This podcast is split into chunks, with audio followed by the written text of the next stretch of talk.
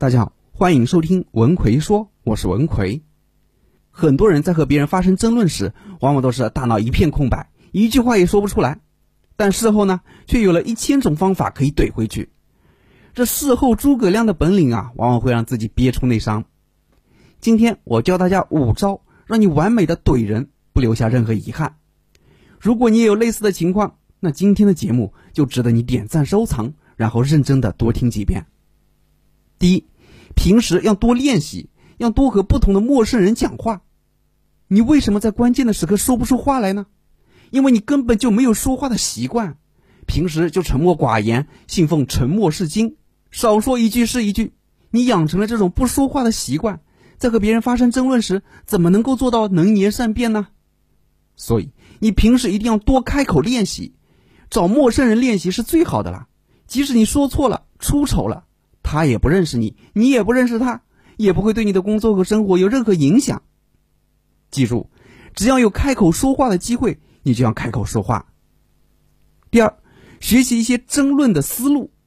你大脑空白，是因为你不知道说什么，不知道怎么说，所以你在平时的时候就要有意识的学习一些争论的思路。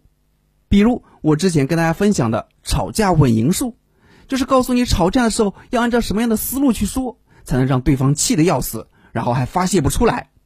你怎么说才能够震撼到对方的心灵，让对方发自内心的怀疑自己的言行？如果之前没有学过的朋友呢，可以去前面翻一翻。这些思路你平时积累的越多，你在吵架时就会越从容，你就知道自己该怎么说才能最大限度的发挥出自己的杀伤力了。第三，不是所有的争吵都会让你丢面子的，有些人可能会觉得和别人发生争论。是一件不光彩的事情，会影响到自己在别人心目中的形象，这其实是一个误区。只要你争吵的出发点是为了维护自己正当的权益，别人不但不会认为你不好，反而会觉得你是一个值得尊敬的人。反倒是那些不敢为自己发声，一碰到事情就唯唯诺诺，被别人骂得狗血淋头的人，才会真正的让别人觉得这是一个没用的人。第四，争吵时要尽可能的保持冷静，千万别激动。人一激动，大脑就停止思考了。大脑不思考了，你还能说出什么样有深度的话呢？就像那些吵架吵到脸红脖子粗的人，除了骂几句脏话外，还能说出点什么来呢？所以，你要让自己保持沉着冷静，大脑快速的开始思考，自己怎么说才是最合适的，怎么说自己才能最出气，怎么说才能达到自己想要的目的。第五，善于抓住对方话语中的把柄。大家在争吵，难免会激动，尤其是没有听过我节目的人。那人一激动呢，就难免会说错话。所以，当你发现对方说错话了，就一定要抓住这个把柄，然后进行无限的放大，把他狠狠的往地上摔，摔不死也要让他够呛。这也是为什么我上一点跟你说一定要保持冷静。一来呢，可以保证自己不说错话；二来呢，可以去找对方话语中的漏洞。这一点非常重要。只要你把这一点利用好了，吵架时往往就能够占尽上风，让对方气得半死。